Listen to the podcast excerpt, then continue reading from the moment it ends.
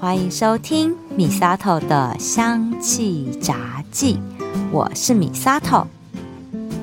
今天要跟大家分享这主题，真的是最近在新闻上面闹得沸沸扬扬的诈骗事件啊！我真的觉得啊，疫情之后的诈骗事件真的层出不穷之外，花招百出哎！我真的觉得。诈骗集团的脑袋如果用在正途上面，他们应该也可以赚钱啊！为什么要用这种手段来骗人，然后做这种无本套利的生意？我真的觉得很夸张。所以今天呢，我想要借由这集节目跟大家分享我还有我身边的朋友遇到的很夸张的诈骗案件。借由我们这些亲身经历，跟大家说，现在的诈骗已经不像以前一样，很容易让大家可以分辨出来这就是诈骗，所以我才会想要特别来做这集节目。那在芳疗里有哪些精油可以来帮助我们面对诈骗的时候，帮助我们冷静、恢复理智，好好的来思考这到底是不是诈骗？这都是我今天会跟大家分享的哦。从古至今啊，骗子一直都是抓住人性的弱点，攻击这个地方，然后来行诈骗之实。例如，你想要快速赚钱、轻松赚钱，哎，那这就是一个人性的弱点，因为这就是贪。所以呢，抓住这一点来做诈骗，或者是抓住人的恐惧来做诈骗。例如，哎，你的账户啊已经被。诈骗集团利用变成人头账户被冻结了，你再不赶快把钱提出来交给检察官去处理，你会坐牢哦。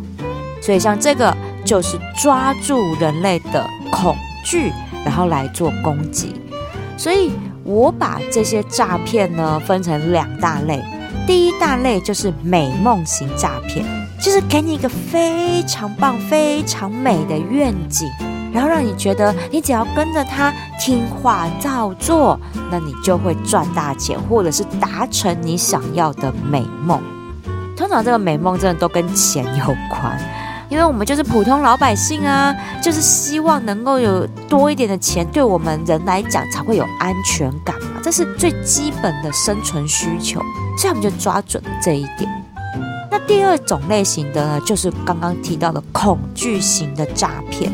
这种诈骗就是让人对于自己的生命安全还有财产安全产生了不安感跟恐惧，抓住这一点来行诈骗。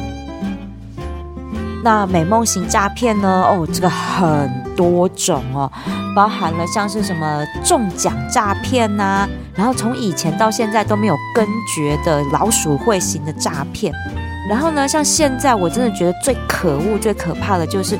把人骗到国外去工作这一种的诈骗，当然了，还有到国外去做投资啊，像房地产啊，或者是网络博弈哈，投资诈骗这一种哈，这我相信大家每天的简讯应该收很多那种投资诈骗吧。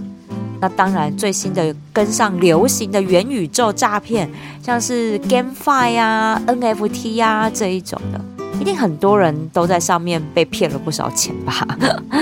那我自己呢是遇过中奖诈骗，这个呢是我在大学时候吧，哦，十几年前了。这事情是这样，我有一天呢就突然间接到了一通电话，小姐，恭喜你参加我们的活动。那这个活动嘞，哇，恭喜你中了我们的头奖啊！对，一听就知道不是台湾人的口音。因为他后来跟我讲说，他们是一家香港公司，然后在台湾呢，哪一间大百货哈办了购物活动，所以呢，我购物然后留下了什么抽奖联，然后我就中奖了这样。但问题是，那间百货我根本没去过，哈哈哈，因为它是在外县市的一间大百货，而且那时候新开的。然后我说。呃，真的吗？可是我没有去过，小姐，你可能忘记了，你有吹过啦。这边你的资料我都有。哎，我跟你讲，他真的还跟我核对了我的身份证字号，都对耶，真可怕吧？然后我就想说，不可能啊！然后我就说：“哦，好，那请问这是通知我领奖吗？”对，小姐，我们那一天呢在现场啊打了两次电话给你，您都没有接，所以嘞，我们现在要特别通知你，你是中了我们十一万块的头奖，哇，真的是一笔很大的奖金啊！对，他就这样讲很多，就是夸奖的话、赞美的话，然后我就很开心啊，说：“哦，好，十万块好。”但是小姐，你知道根据台湾政府的规定。你中了奖哈，这笔奖金超过了多少金额？所以这个是你要先汇一笔钱，那这个是要扣税的哈，政府要扣税的，所以你要先汇这笔钱给我，我们才有办法把这个奖金给你。然后我就说，嗯，那这样你们直接从这笔十万块里面去扣就好，剩下的金额汇给我就可以啦。哦，小姐，这个作业哈，这个没有办法，一定要你们先汇钱，我们才能够把这个钱给你，这是政府的规定。说，嗯，有这么严格的规定吗？那你告诉我，我要去问哪个单位？我直接跟他说，小姐，你知道政府单位都是这样做事的，好，所以反正他就跟我绕了很多。我就说，哦，好，那不然你们公司比较大，那你们公司去跟政府谈好了。我觉得这样子不合理，没有道理。中了奖，我还要先汇钱给你。我是学会计的，这些法律我还懂一些，把剩下的金额汇给我，这是没问题的。你们去处理一下，然后你们再打电话跟我说。好，那我第一通电话就是这样。你看他一共撸了我大概三天吧，打了四五通电话，然后最后我就说好了，如果你们没有办法做这样处理，那你们能力也就到这里，那这这样就算了，我是不会出任何钱汇到你那里去的。然后我就挂电话，然后挂完电话，他再也没有打来了。所以我会觉得说。很多人会有这种心态，就是你会为了那个十万块，结果你就会先汇那一两万给他，哎，一两万也很多，好不好？政府对会扣税没有错，所以我会觉得说，他抓准的就是人性的一个弱点，就是我用小钱就可以换大钱，那我这笔投资很划算啊，哎，你看那投资报酬率多高啊！所以大家就会很心甘情愿，因为其实平常讲一两万拿得出来啦，所以呢就用这个小钱去换那笔十万块的大钱，最后嘞就是一场空。好，所以这是很典型的中奖诈骗。那这种诈骗手法到现在也都还是有，我觉得大家不要去贪，不要想说用小钱换大钱，没有这么好康的事。美梦型诈骗第二个呢，也是很经典的诈骗，叫做老鼠会诈骗。这个应该很多人都有遇过吧？像以前呢，很多不孝的传直销业者，真的就是用这种方式啊。哦，那个真的是花招五花八门呢，我真的是看得眼花缭乱。因为我以前当柜姐嘛，就是站在百货专柜，你哪也都跑不掉啊。所以我有很多朋友都是被洗脑，然后呢参加了很奇怪的传直销，然后就会跑来专柜上面来找我，跟我说这些有的没的传直销。我听过真的最扯的就是卖手机号码，那个时候还没有智慧型手机哦，都还是一般智障型手机的那个年代。他们说，你只要投资少少的钱，你就可以有有自己的手机通讯行。然后这个通讯行里面呢，你不需要卖手机，你只需要卖手机号码，所以你不用囤货。你在这一个老鼠会底下呢，你先申办五个门号，好，先申办五个门号，那你就可以成为他们的手机通讯行的这个什么经销商。那这个经销商呢？底下你只要再有一个朋友，再拉五个人，他成为你的经销商之后，诶，他每个月给的月租费，你就可以抽多少钱？是不是听起来很奇怪？对他们就疯狂办门号哦，你知道这些进去的人，反正就办门号而已啊。但是你知道他们的资费都要绑到最高诶，那个年代手机又不能上网，你绑什么高资费啊？那他们都是绑最高的，就是一千多块、两千块的那一种哎，我就想说有病吗？所以五个门号你绑下来，你也要花一万块哎，每个月月租费就要花一万块哎，有事吗？然后重点是我想不透的是，月租费这件事情你怎么可能抽到成？因为比如说我跟台湾大哥大或者是中华电信、远传啊这些通讯商。我去签订了这个门号，那这个门号他们就会寄账单给我，我就是照着账单去缴钱啊。为什么我可以抽到我下线的月租费？所以是台湾大哥大啊、中华电信这些会汇钱给我吗？他们也说不是。好，这些月租费他们必须统一收，好，就都交给这一个老鼠会，他们统一收，然后呢再发给抽成，然后他们呢再把这笔钱去缴给这一些中华电信这些通讯商。那我就觉得不对啊，我说这个脑袋很扭动啊，我们为什么不干脆自己缴，我还要透过他去缴？他的金额也不会对啊，因为我就是绑约绑，比如说一三九九，那。我是上线呢，我可以从中间抽五百块，那这笔钱账单就对不起来啊。那为什么可以账单寄给我一三九九，但我实际的钱透过这个老鼠会，我不用缴到一三九九？是不是就是逻辑很奇怪？我跟你讲，这一种老鼠会诈骗啊，或者是我后面待会分享的这些美梦型的诈骗，我觉得大家要保持一个冷静的头脑去思考他们的逻辑架构，因为。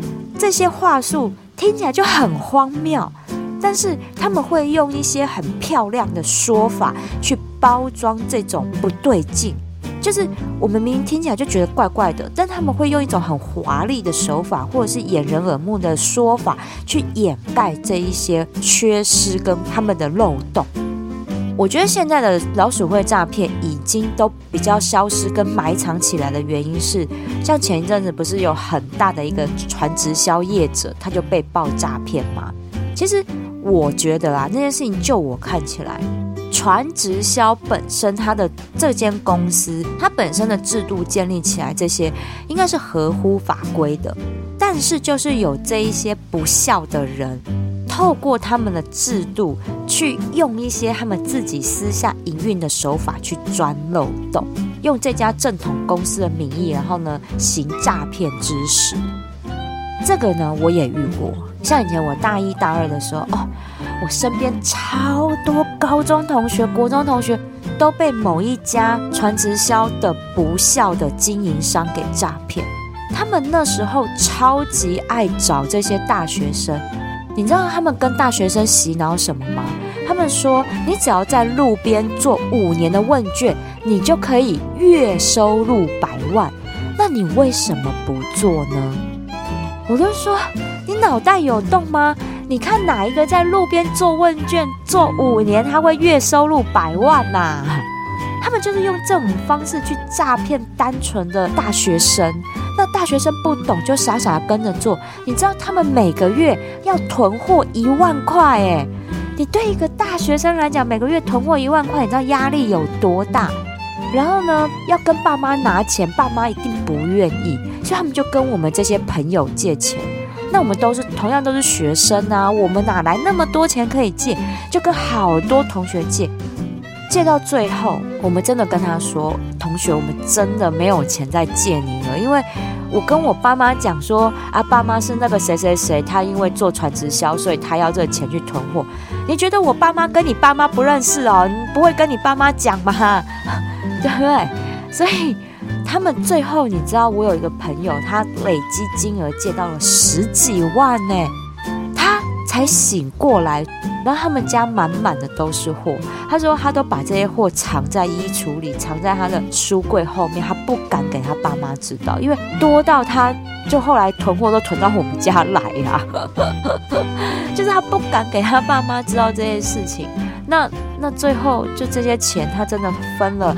努力打工了好多年，然后才慢慢还。其实最后我也，我们大家也就不忍心要他还了，就是好了，那些商品你给我们，大家帮忙就是用掉啊，不然怎么办？因为他也卖不掉啊。这个事情其实也让我后面知道说，其实我去了解了这些直销商、传销商，他们本身的制度跟他的体质是没有不好的，他们都是符合法规的，但是。就是底下的这一些经营者有一些老鼠屎在里面，然后用钻漏洞的方式，让我们这些消费者去受骗。那受骗了之后，我们怪的是谁？我们不会怪那个经销商，我们会直接怪到就是这个大厂牌，因为他们是打了这个大厂牌的名义，然后来行诈骗之实。所以我也会觉得说，反过头来啦。这些直销商哈，你们自己也要爱惜自己的名誉，你们不要让这些人钻这个漏洞，你们必须要去检视你们底下的经营者和这些团队。唉，所以我觉得真的是很夸张啊！有这种头脑的人，那遇到了这种传直销的这样的体系，他们一定会绞尽脑汁用这种体系钻漏洞去骗大家的钱啊！所以遇到这样的诈骗，我真的觉得大家一定要擦亮眼睛。到底打的这个大公司的名号来跟你做传直销的这一个人，他到底值不值得信任？他的做法到底符不符合规定？不是传直销不能做，是你要跟对人。好，这是我的一个心得。再来呢，是国外的打工。为什么我会想要分享这一集？也就是因为我身边有朋友，他就也就在脸书上面说，他弟弟的同学真的就被骗到柬埔寨去了。还好他在上飞机的时候，真的被大家给劝回来，不然他真的就要坐着飞机去柬埔寨了。我真的听到会很很生气耶，因为你知道，我们每一个人其实都有怀抱着。出国游学、出国念书、出国工作的这个梦想，像我，我也是啊，我也好想要出国念书，我也好想要出国工作。但是为什么你用人性的这个弱点，然后你却把人家骗去？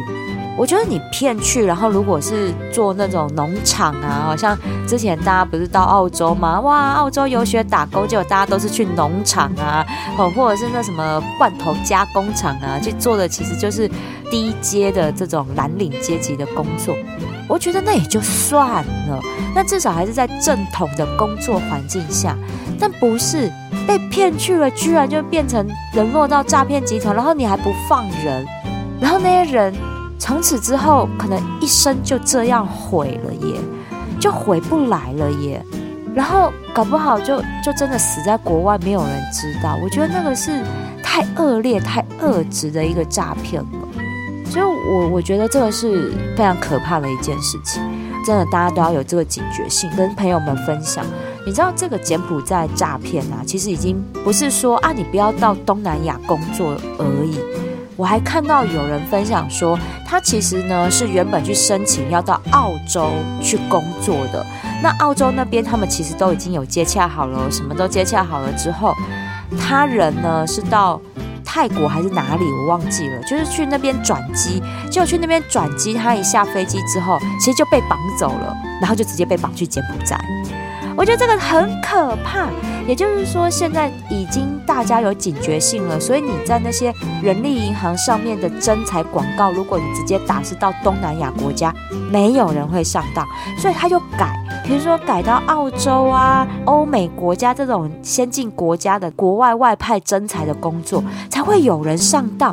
然后他一样也跑了那些很完整的面试流程啊，然后也跟你要护照，帮你申请国外外派什么的。你会信以为真，你以为是要去那些先进国家，谁让他在中途安排一个转机，或者是根本没有转机，你人就是落地就被绑走了，这样，我真的觉得这太可怕了。要不是网络上面有爆料出来，我真的不知道还有这种可怕的手法。好，所以我真的觉得这个这个诈骗手法真的太恶劣、太恶质了。我觉得国外诈骗这件事情，它是有一个演进史的。我朋友是遇到他更之前的哈，还手段还没有这么恶劣，但是那时候的我们都已经觉得很恶劣。那个是大陆房地产的投资诈骗案哦，那时候也骗了一大堆台湾人，每个礼拜一堆飞机就是飞去啊，那个新闻闹得非常大，那就是有名的南宁诈骗案。我就有一个很好的朋友，他就真的被骗去南宁哎，然后把他们全部带去一个会场听投资讲座，一连就听五天，很明显的就是一个骗子带两个朋友进来，最后呢熬五天才把手机、台胞证啊、护照这些还给这些人，然后让他们坐飞机回台湾。所以我觉得那时候就已经够过分了，就是你把一个人压着五天。然后一直用洗脑式的行销手法叫这些人付钱，哎，真的很多人签约。我朋友就说，超多人就签呐，他们第二天、第三天签的，隔天就坐飞机回来啊。但他们不签的就是熬五天呐。所以他回来之后，他就很气，很气。然后这件事情那个时候在台湾，也就是闹得沸沸扬扬的。那那些钱就是被诈骗啊，因为那纸合约它只是买一个在那边的一个投资而已，根本不是买房子。所以那整个就是一个非常庞大的诈骗案。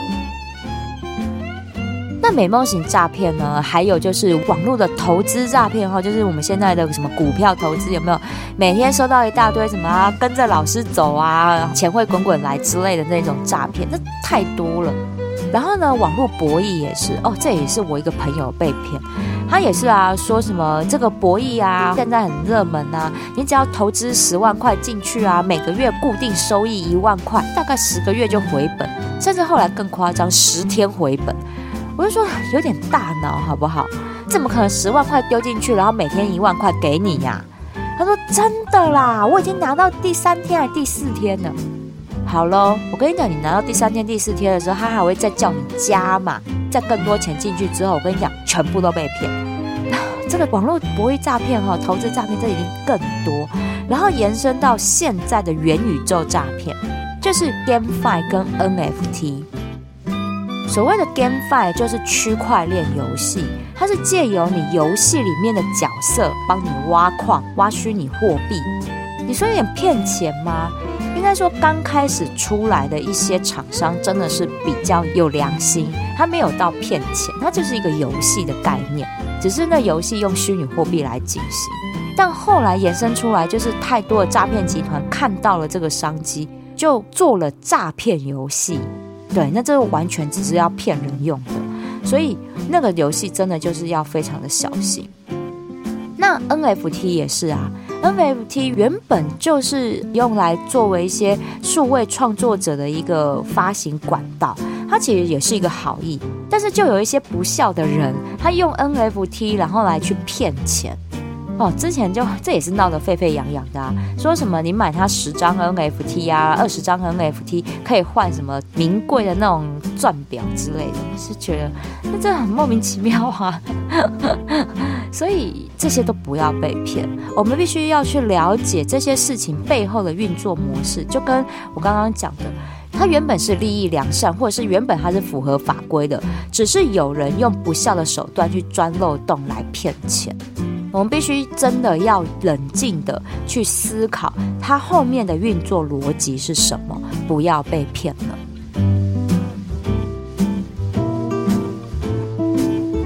那再来第二种呢，是恐惧型诈骗哦，我觉得这个也是很可怕。以前我爸妈被骗的，就是那种电话打来说啊，爸爸妈妈救我，我被绑架了这一种。哎，我妈真的接过这种电话。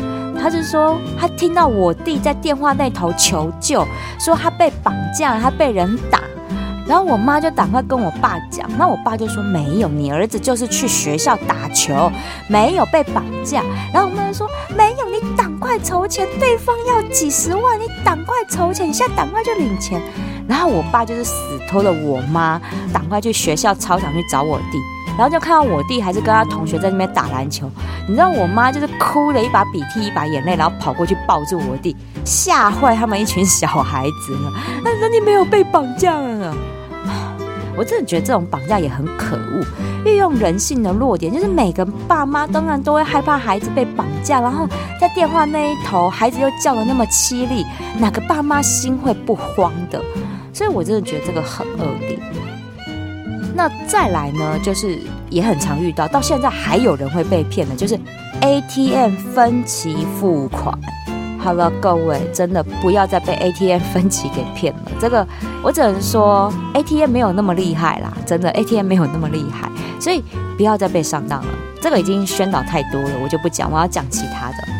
最近一些美女网红或者是直播主，他们被骗拍裸照这件事情。这也是我觉得很恶质的一个诈骗手法，因为呢，像我们就是做自媒体创作者，我们其实呢都会希望能够多接到一些，比如说合作的案子。那这些女孩们呢，通常都很年轻，她们就会先收到一些合作案。那这些合作案呢，其实就很稀松平常啊。就是用这样的方式呢，吸引这一些年轻女生，就是他们可能会需要赶快赚钱这样子哈，或者是说，哎，觉得有机会，像我啦，我这个人就很单纯，就是啊，那如果有机会，我都愿意去试试看这样。那没想到呢，在这种合作案里面呢，他当然就会被对方要求说啊，那你就露啊，好要他们就是做一些情色的裸露。当然女孩子就不肯啊。当他跟这个合作方反映的时候，合作方也说，那你就不能配合一下吗？那这个时候，其实他们都会抓住一个人性的弱点，就是你这人怎么都这样子很难合作诶。他就是用这样的一个压力，然后给这一些的女孩们一些压力，然后就叫他们做这些裸露，然后当然会越要求越过分。他们被拍下来之后，这些照片就是到黑市里面就是被贩售，然后就会流落出来这样。所以我觉得这也是我们大家自己都要小心的，而且其实合约都要看清楚。像这种呢，合作方他们其实为了要让自己显得很公正，所以他一定呢就会用签合约的方式来取信被害者。所以这时候大家，我跟你讲，签合约一定要非常小心。像我，我要签任何合约，我都一定会拜托我那些有法律知识的这些专家朋友们，我一定会请他们帮我看过。或者是真的，我们就直接请一个法律顾问，我们请他们来协助我们去看懂这些合约。因为我跟你讲，这些合约哈，明明就白纸黑字，那上面的中文字每一个我们都看得懂，但它合起来的意思，我们解读跟法律面的解读是完全不一样的。我真的也吃过这个亏，所以我从此之后真的就会觉得说，我我的这些合约，我一定要请法律顾问帮我看过才可以。当你遇到这些不合理要求的时候，其实都要回去看这合约上面有没有做这样的一些明文规定。所以签合约一定要三思，一定要三思。那再来呢？这恐惧型诈骗，我觉得非常恶质的是学生诈骗。这学生诈骗现在到校园里面非常的流行哦，而且呢，已经年龄层下降到国中了。好，他们是怎样？这些学生呢，他们可能呢，就是家里面经济没有那么的好，所以他们也会希望就是帮家里赚点钱，所以这些诈骗集团会利用这些孩子们去当车手去领钱。你知道，当车手是诈骗集团里面唯一可能会被摄影机，不是唯一可能，是绝对可能被摄影机拍到的地方，因为他必须要去 ATM 领钱，那 ATM 一定会有摄影机，所以他们呢就会依照摄影机去抓人嘛。所以他们就用这种方式去半威胁、半利诱这一些未成年的小孩们，去帮他们当车手领钱。他们其实先会制造一个梗，就让这个孩子是欠他们钱的，所以必须为他们做事，用这样恐吓的方式，然后去胁迫他们去当车手。然后呢，有些更过分的，如果是大学生，他们已经满十八岁了，就胁迫这些大学生去借高利贷。然后呢，这些孩子们到最后可能身上都背了快要一千万的债耶，这真的是很可怕、很恶劣的一件事。这些校园里面的事情，你说学校不知道吗？我觉得学校他们没有办法管到这些事情，因为这些是私人恩怨啊，你学校怎么管？然后这些孩子们也不一定敢跟学校老师讲或跟家人讲，因为这一笔钱这么大。我家就已经不好过了，我怎么能够让我爸妈再操心呢？更何况这些孩子们可能原本是出于孝心，想要帮家里减轻一些负担，才会落入这些诈骗集团的陷阱里，被迫去还这些、去做这些事。我真的觉得这一件事情让我觉得非常恶劣的，就是你怎么可以用这些孩子们单纯的孝心，然后呢，让他们陷入一个万劫不复的状态？你当车手被抓到，这些孩子们人生就有污点了耶！他们心里面会有多大的阴影啊？那这些大学生还没有入社会就背了快上千万的债，你说他们之后会不会被这些钱压得喘不过气来，然后路也走偏了呢？所以我真的觉得这个太恶劣，这真的太恶质了。所以这个是我最近也看到真的很恶劣的这个诈骗手段。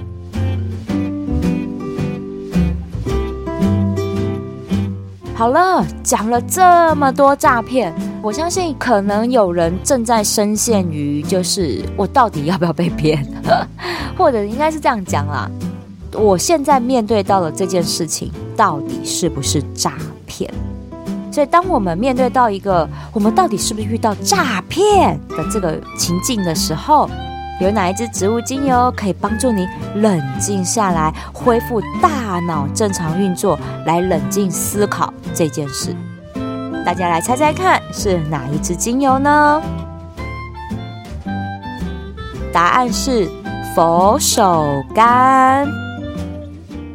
佛手柑精油哦，大家对它有很大的误会，因为它呢萃取来的水果啊，那个水果外表哦，不是长得很像人的手的那一个，不是。好，我以前也以为是那一个长得很像手的那一个佛手柑，no，我后来比对过拉丁学名之后，才真的发现不是哈。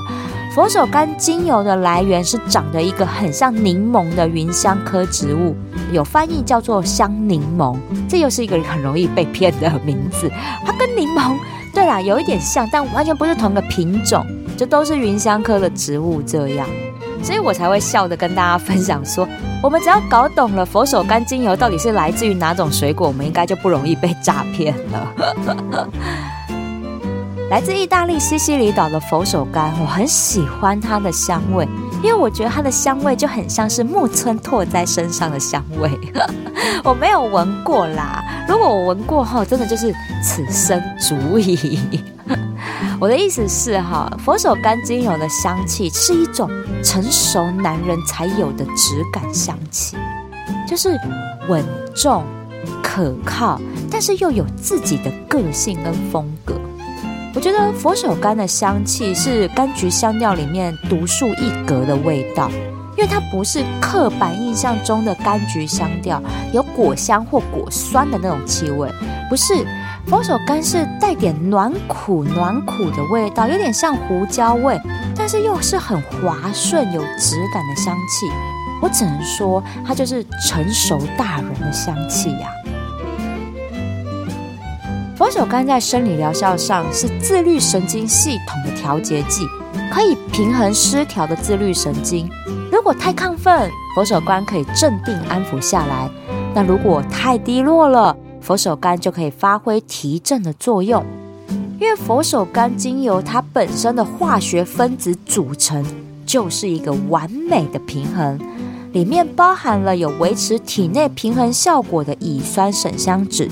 还有提振效果的柠檬烯和放松效果的沈香醇，这样的三角结构让佛手柑精油不只是帮助自律神经平衡，还有心理上的平衡作用。当我们觉得沮丧的时候，佛手柑可以给我们正能量，提起精神来；当我们觉得亢奋或焦虑不安的时候，佛手柑可以平抚这样的浮躁感。这也就是为什么我会推荐在面对诈骗的时候，佛手柑精油可以帮助我们恢复理智的地方。因为面对诈骗，我们会陷入对方营造的情绪陷阱里。不论是爸妈救我啊，这种绑架诈骗，还是高薪快速赚大钱的这种美梦型诈骗，在我们失去洞察力和辨别能力的当下，佛手柑精油的化学分子，它可以重启大脑的思考回路。帮助大脑整顿混乱的思绪，调整不稳定的情绪波动，让我们放下被诈骗集团洗脑的执念，冷静下来思考自己是不是遇到诈骗了。哎，真的，我跟你说，现在的网络资讯实在是太乱太乱了。面对这些资讯，不要说高学历啊，或者是当高阶主管就不会被骗，不是真的。各位，我刚刚分享完这么多诈骗。这些诈骗手法都是在操控人性情感弱点来行骗的。你不会被第一种手法骗，你也会被第二种、第三种骗。好像这次闹这么大，被骗去国外工作，沦为诈骗集团这一种，真的啊，我真的都没有想过，我可能在人力银行上面找到的工作，其实就是诈骗集团的大本营。我们面对这些听起来有点不真实事情，不论是好事还是坏事，真的都要多用用脑袋去思考。因为现在的诈骗集团已经不会用以前那种古老的夸张的方式，反而是会精心设计，让我们觉得很顺、很流畅的这些流程，让我们这些受害者很轻易的就滑到陷阱里面去。像我刚刚分享的找工作啊、朋友介绍啊的这种诈骗，都是这些已经精心设计过的套路了。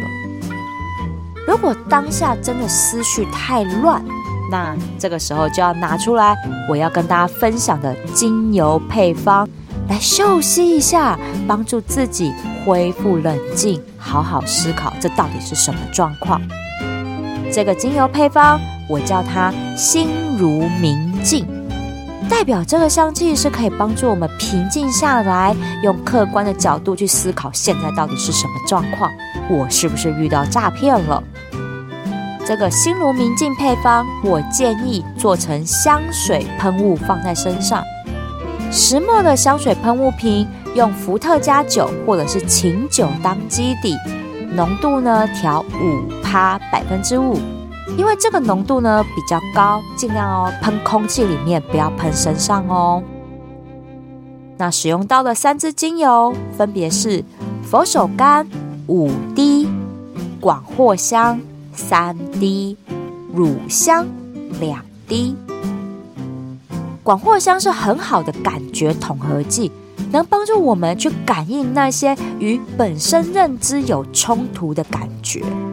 讲白话一点呐，就是我们面对诈骗的时候，广藿香它可以帮助我们提高危机意识，因为有的时候我们是那种直觉哈，隐隐约约会觉得，哎哪边不太对劲，但是因为被洗脑的当下，我们会选择忽略这种直觉。广藿香的香气就是可以凸显这样的危机直觉，帮我们踩刹车，恢复冷静来做思考。乳香呢，是帮助我们自己在遇到生活中困境的时候，用冷静理智的心去面对。因为人哈会容易陷到诈骗陷阱里面去，很多时候都是因为生活遇到困境，尤其是金钱危机，所以才会想要用赚快钱的方式来解除这个困境。乳香的香气可以帮助我们安抚这种金钱焦虑、无助的感觉，让我们不会因为生活压力而丧失理智，做出错误的决定。这个心如明镜的精油配方，除了有生活困境、金钱困扰的人一定要常常使用之外，也很适合用在想要做斜杠的人。因为想要斜杠的人，很多时候哈都会有个错误观念，就是我想要快速赚钱，我想要轻松赚钱，我想要有被动收入。各位啊，这些都是错误的观念。天下没有不做功课就有财源滚滚来这种被动收入，好吗？没有这回事。就算要投资股票，你也要先花时间研究，花时间看盘的啦。我真的认真跟大家说，被动收入这四个字就是行销话术，钱真的没那么好赚。你看，像我自己出来创业一年，说实在的，真的很辛苦，没有这么说哇，很轻松，很让我录音这样赚钱。哎，我之前也跟大家分享，我光是做这节目就要花我多少时间了。所以不要有这种错误观念，没有轻松赚钱这回事的。这也是我开的创业课程。从零到一的创业时做课，我在课纲里还有一开学跟大家讲的观念就是这样：钱真的没那么好赚。但是也可能是因为我讲话很老实吧，所以大家都不想跟我学。很像我的课纲看起来就觉得哇，赚钱好辛苦哦，然后都去学那种感觉可以快速赚钱的方式。各位，你们去学完，你们真的觉得那套方式有用吗？如果有用的，拜托，请来跟我分享，我也很想学。好啦，所以这边我工商服务一下好吗？我在台北的中山社区大学的秋季班有开从零到一的创业实做课，一共四个半月，十八堂课的时间，我会手把手的教你怎么样开始创业，我会陪你走过创业最艰辛的这开头的时间。那我相信啦，真的大家去上网看我课纲，真的会觉得创业很辛苦。但是我会希望大家是脚踏实地的去创业，而不是把钱送去给诈骗集团，然后给骗的血本无归。哎，社区大学学费有多便宜？三千块十八堂课，哎，各位真的是。我会觉得这是佛心生意来着，真的。我希望能够大家把钱留下来，留在自己的创业，当做自己的资金。所以这是我开这堂课的一个初心。希望今天我分享我和我朋友遇到的这些诈骗经验，能够让大家清醒一点，脚踏实地赚钱才是最实在的。那也请大家把节目分享给所有的朋友，还有今天的心如明镜精油配方，帮助身边的人不要上当哦。喜欢我的节目，请追踪订阅，回馈五星评价或按个赞，给我一个鼓励吧。如果想要赞助我一份清凉消暑的雪花冰，支持我继续做节目。我希望你可以把这笔钱留下来，到我的芳疗品牌相知相惜逛逛，把健康带回家。米萨头的香气杂技，我们下次聊喽。